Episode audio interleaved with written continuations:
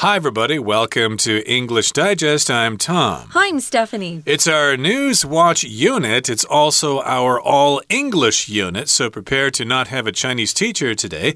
And also prepare to be informed about some things that are happening in the news. Today, we've got something going on in rural Germany mm -hmm. that uh, might apply to Taiwan as well. We'll get to that in a few minutes. And we're also talking about some veterans trying to restore coral reefs in Florida. Florida.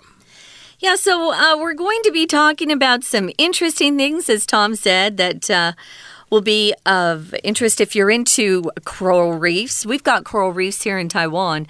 And also, this uh, mobile grocery solution uh, may be coming to even more countries as time goes on. We're seeing more and more stores close uh, for different reasons. This particular country we're going to focus on is Germany, uh, which is quite beautiful, I must say. We're going to get started, though, as we always do, and we're going to read through today's lesson, but uh, no Chinese today, Tom.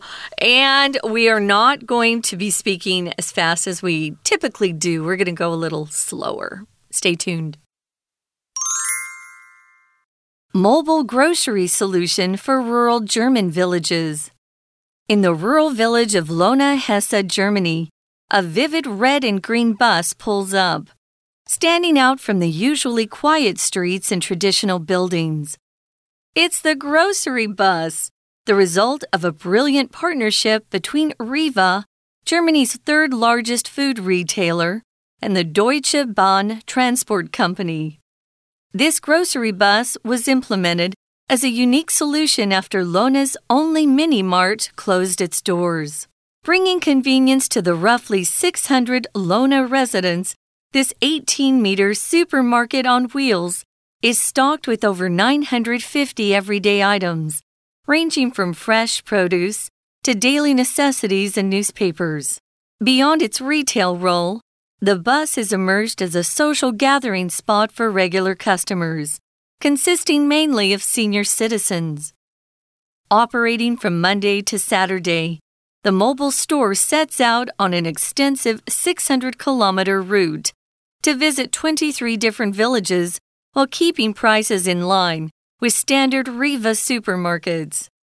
Given the troubling rise in small supermarket closures across Germany, almost 2,000 in the last decade, this innovative project is drawing attention. It demonstrates the value of flexible and community centered retail solutions in contemporary times. U.S. veterans undertake mission to restore Florida's reefs. In Florida, a dedicated group of U.S. Army veterans is undertaking an extraordinary underwater mission to restore the endangered coral reefs off the state's southern coast. The goal is to plant lab grown coral fragments onto natural coral reefs in an effort to protect the environment and improve the veterans' well being. For these veterans, this measure serves as a healing journey addressing both emotional and physical traumas. Engaging in the task not only fosters mutual support among the fellow veterans, but also provides them with an outlet as the underwater environment offers calm and restoring coral renews their sense of purpose. Additionally, this mission breathes life back into the local marine ecosystem. Over the past 40 years, Florida's coral reefs have witnessed a dramatic decline in living coral, dropping from over 30% to a mere 1 to 5%. The lab grown coral fragments planted by the veterans merge and grow at a rate 40 times faster than natural coral. The vision is for these restored corals to thrive independently in years to come. Okay, everybody, it's time for us to jump right in and explain the context, or the contents, rather, of today's lesson. Again, it's our all English unit and it's our News Watch unit. And we're talking about a mobile grocery solution for rural German villages. Mm -hmm. Now, first of all, let's talk about the word grocery. Uh, Stephanie and I talked about this before the program began. A lot of people in the US and maybe Canada have the tradition of saying grocery mm -hmm. with a sh sound in there. Mm -hmm. So you might expect to hear that if you're talking to Americans, but other people say grocery. And not just a difference with that S sound. Um, you can, there are two pronunciations you'll find in dictionaries. One is grocery, and the other one is two syllables, grocery. Mm. So, grocery store. Let's go to the grocery store. Um, both Tom and I grew up saying grocery, and most of our colleagues here who record say grocery. But you'll hear some people perhaps say grocery. So, you should get used to hearing both. Uh, we'll probably go back and forth in this. I tried to do both as I was reading this so you could hear both pronunciations. So, what's a mobile grocery solution? Mobile just means it moves around.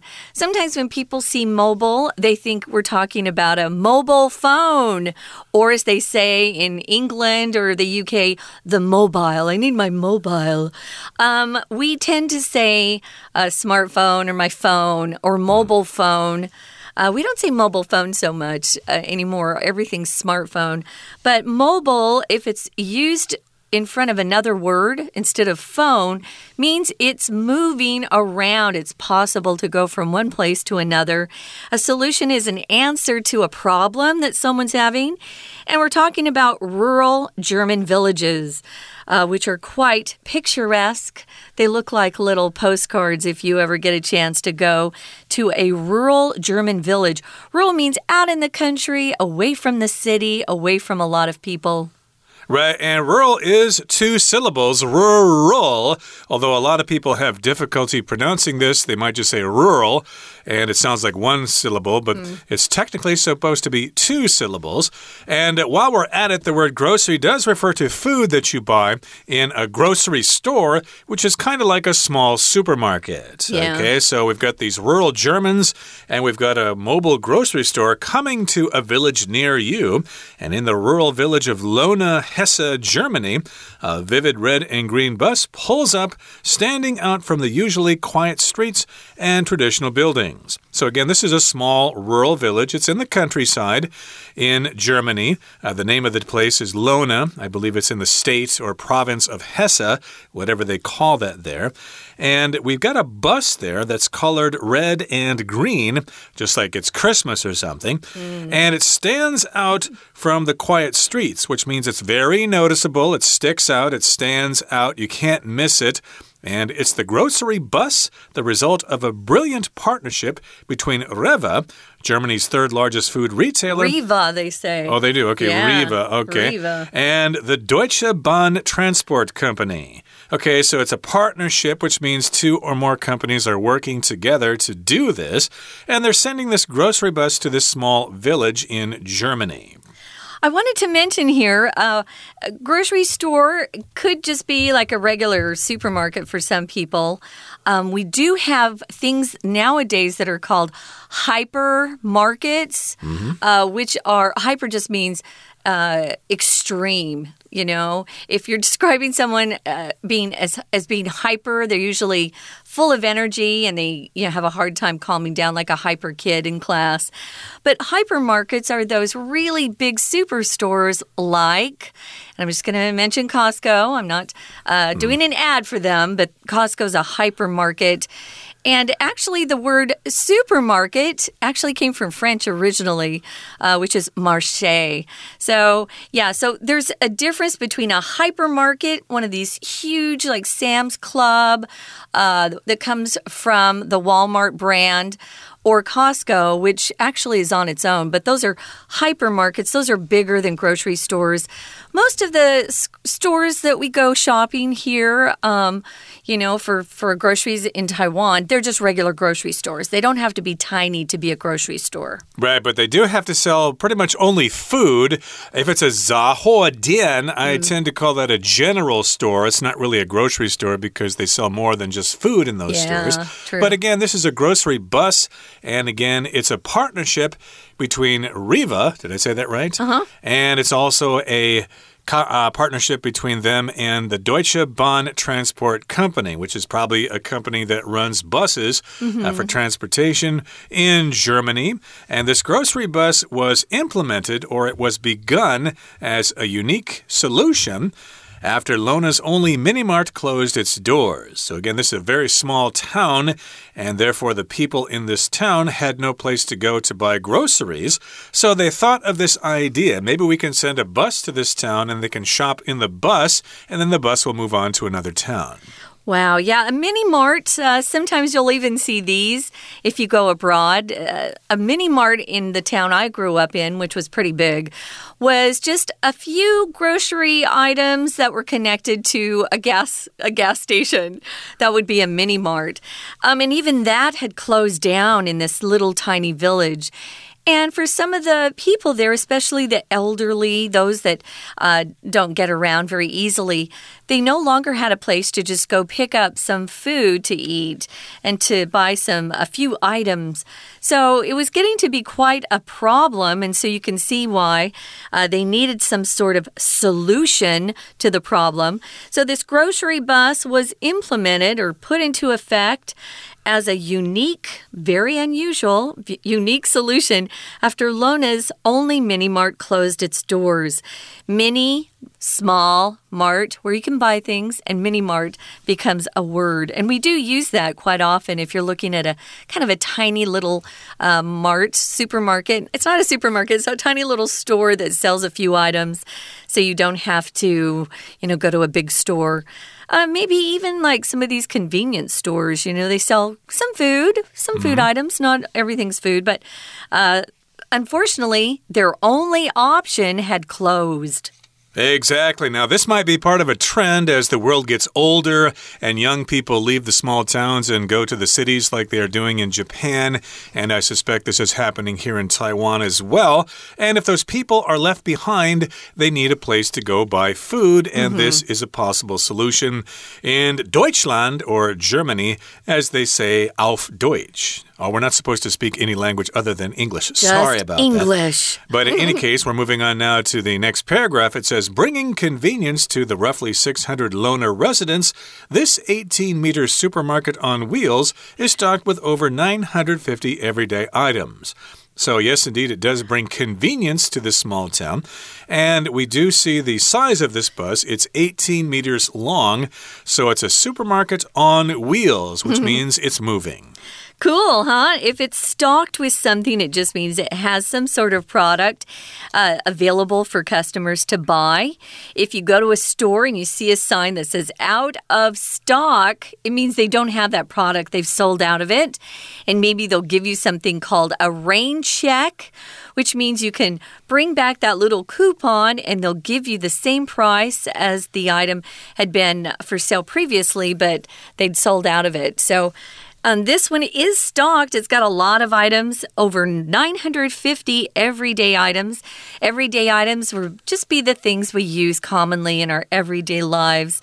They've got everything ranging. Here's the range from uh, fresh produce Fresh produce are things like um, the fruits and the vegetables, things that are actually grown and um, aren't cooked or put together in a can or anything like that.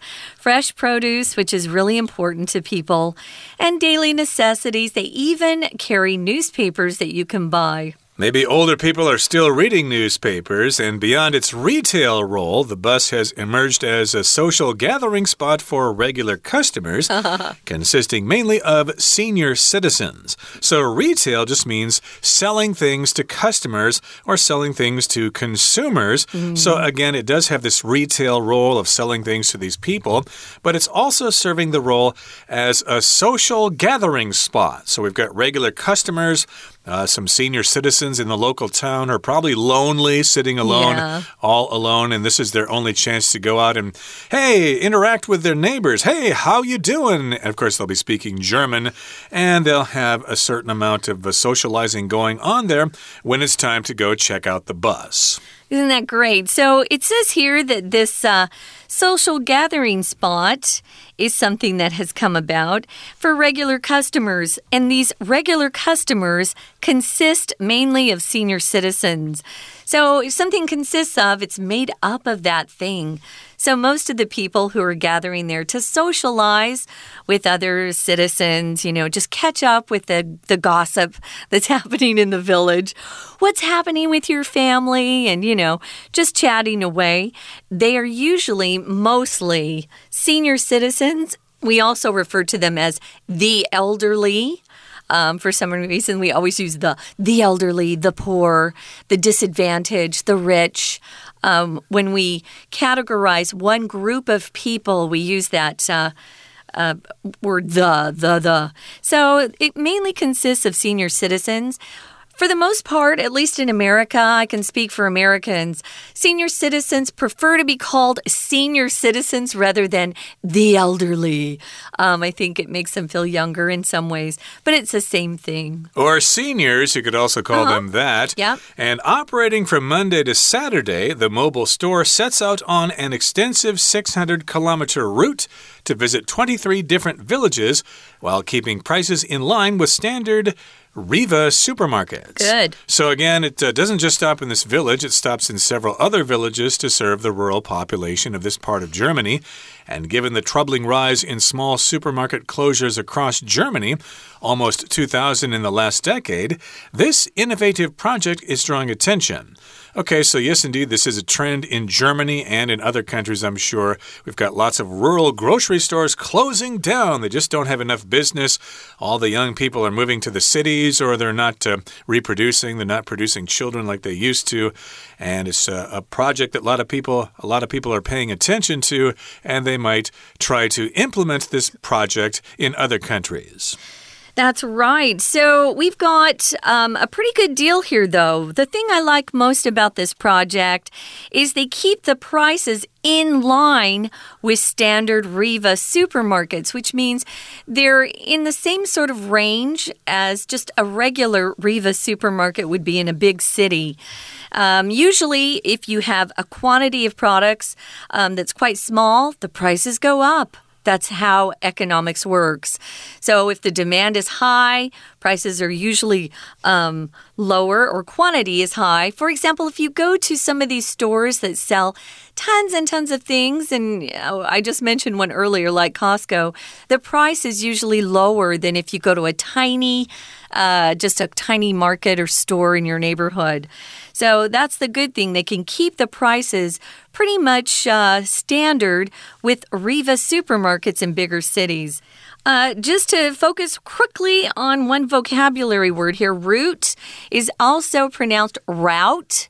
So be aware of that. I know we like to say route in Taiwan, but we also say route. It's just a way to get from one uh, place where you are to a different destination. So I could say, oh, my route home was via San Francisco. So I flew from Taiwan to San Francisco and then to my home in Arizona. So that's a great piece of news that we've shared with you. In our next piece of news that we'll be focusing on after the break, we're going to talk about something that's not so good, but uh, we've got a group of people who are trying to make it better. So I guess it's news uh, that's actually kind of good today solutions for problems. We'll be right back.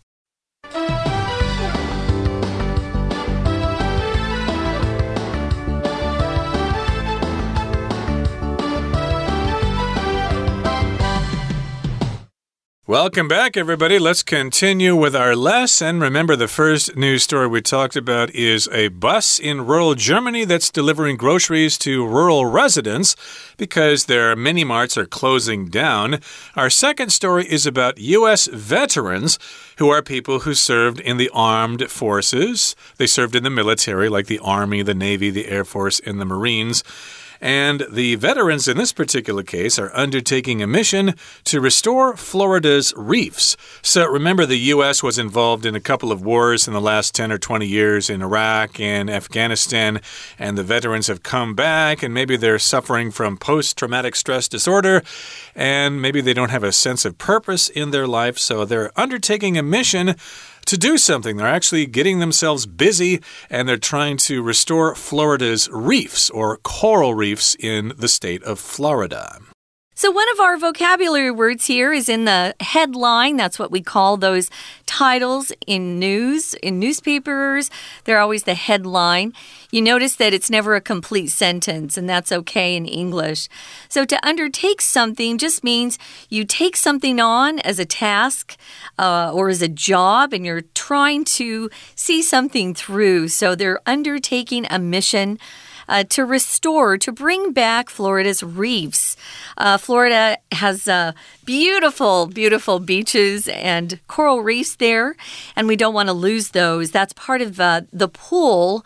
Uh, that attracts tourists to Florida because of the beautiful beaches and the reefs there, and they like to do a lot of um, underwater uh, diving, scuba diving, and even uh, what do you what do you call that with the what's the snorkeling? Snorkeling. I couldn't remember. Mm. Snorkeling, where you don't put your whole body under the water. You're trying to still breathe with that tube.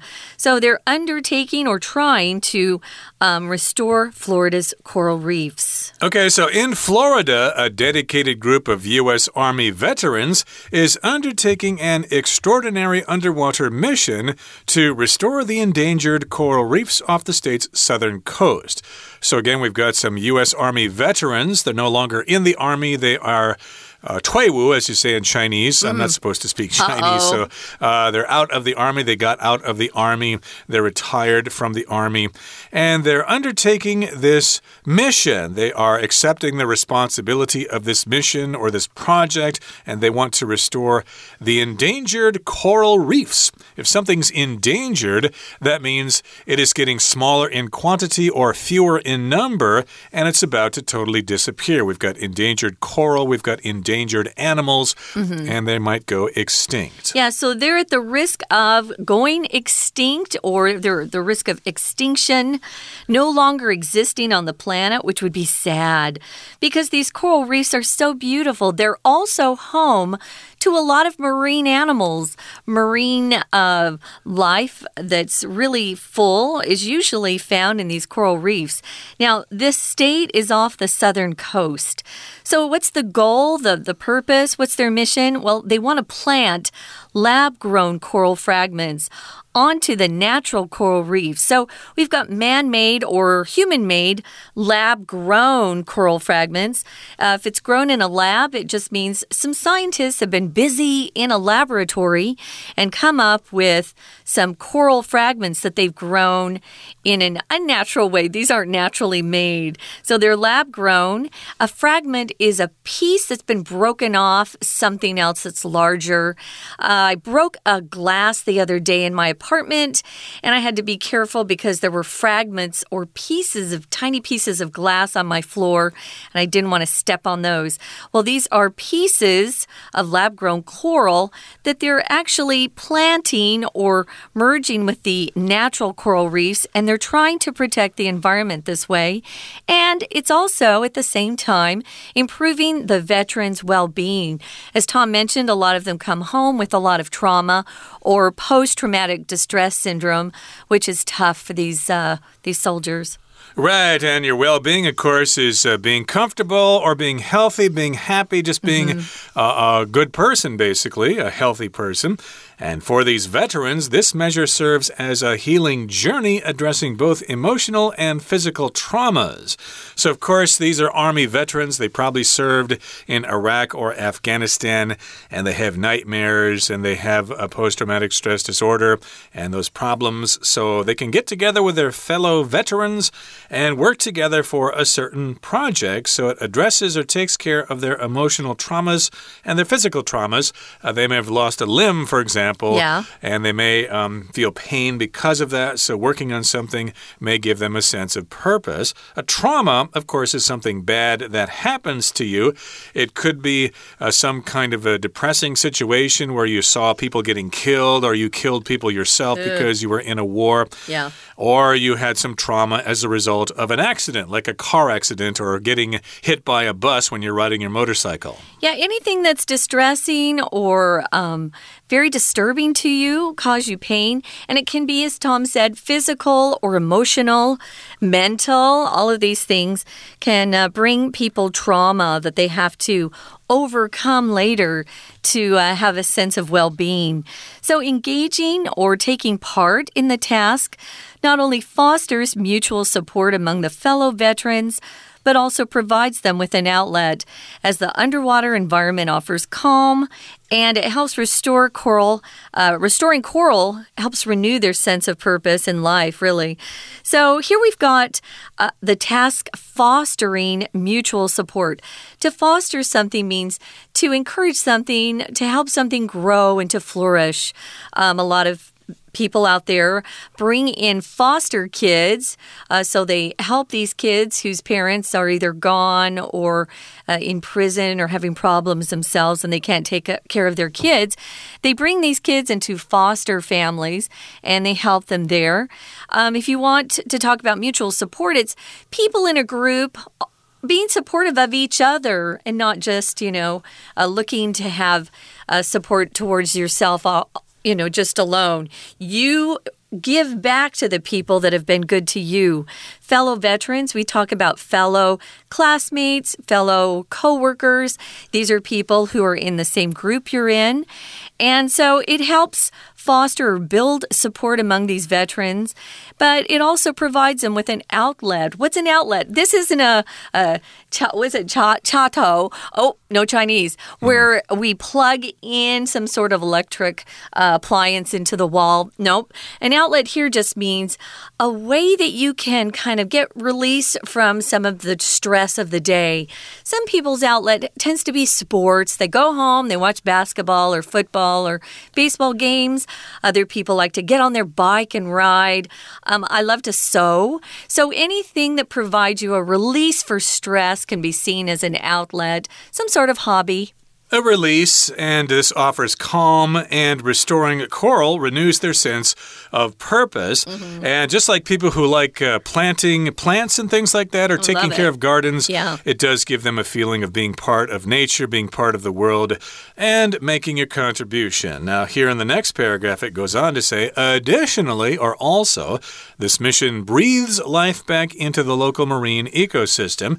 Uh, to breathe life into something just means to revive it, to make it active again. And if you're talking about something with the marine ecosystem, you're talking about things that have to do with the ocean and the cycle of life uh, of uh, underwater plants, of fish, and coral, how they all work together in a cycle. And sadly, over the past 40 years, we've seen a lot of uh, decline in the living coral, probably because of the chemicals that are being released over there, maybe some of the plastic that's getting into the water. There are a lot of things that humans are doing to really destroy uh, the coral, and it's dropped from over 30% to a mere 1 to 5%. So there's been a big decline. That's why we're using this word dramatic. Dramatic means big. You can see it. It's showy. Dramatic decline or decrease in the living coral. Now, the lab grown coral fragments planted by the veterans merge, come together, and grow at a rate 40 times faster than natural coral. Now, I'm going to say this, Tom. Yeah. This is this is us humans messing around with nature. So I'm not sure how this is going to pan out or, you know, work out in the future, but we're going to have to see. It sounds good for now, but we've seen sometimes when we try to mess around and fix, quote unquote, fix a problem, we make things worse. So I'm hoping this actually is a positive overall in the long term. What you just said reminds me of an English idiom. Yeah. If it ain't broke, don't fix it. Mm. Okay, uh, you may have the equivalent in Chinese, but uh, yeah, they may be mucking around with something here that they don't understand, but hopefully uh, it will have its benefit and it will improve the coral and it, was all, it will also give these Army veterans a sense of purpose and they'll probably have lower depression rates and uh, lower rates of suicide as a result. Yeah, Let's... we hope it helps the soldiers. Indeed, mm. and the lab grown coral coral fragments planted by the veterans merge and grow again at a rate 40 times faster than natural coral. And the vision is for these restored corals to thrive independently in years to come. Uh, notice here, coral has an S with it. We're talking about different kinds of coral. Mm -hmm. Usually, coral is non count. Right. Uh, how much coral still exists in the world. But if you're talking again about different kinds, then add an S to this. Uh, these restored corals hopefully will thrive independently without the help of people. Okay, that brings us to the end of our explanation for today. And that's the end of our program. So thank you for joining us. And please join us again next time for another edition of our program. From all of us here at English Digest, I'm Tom. I'm Stephanie. Goodbye. Bye.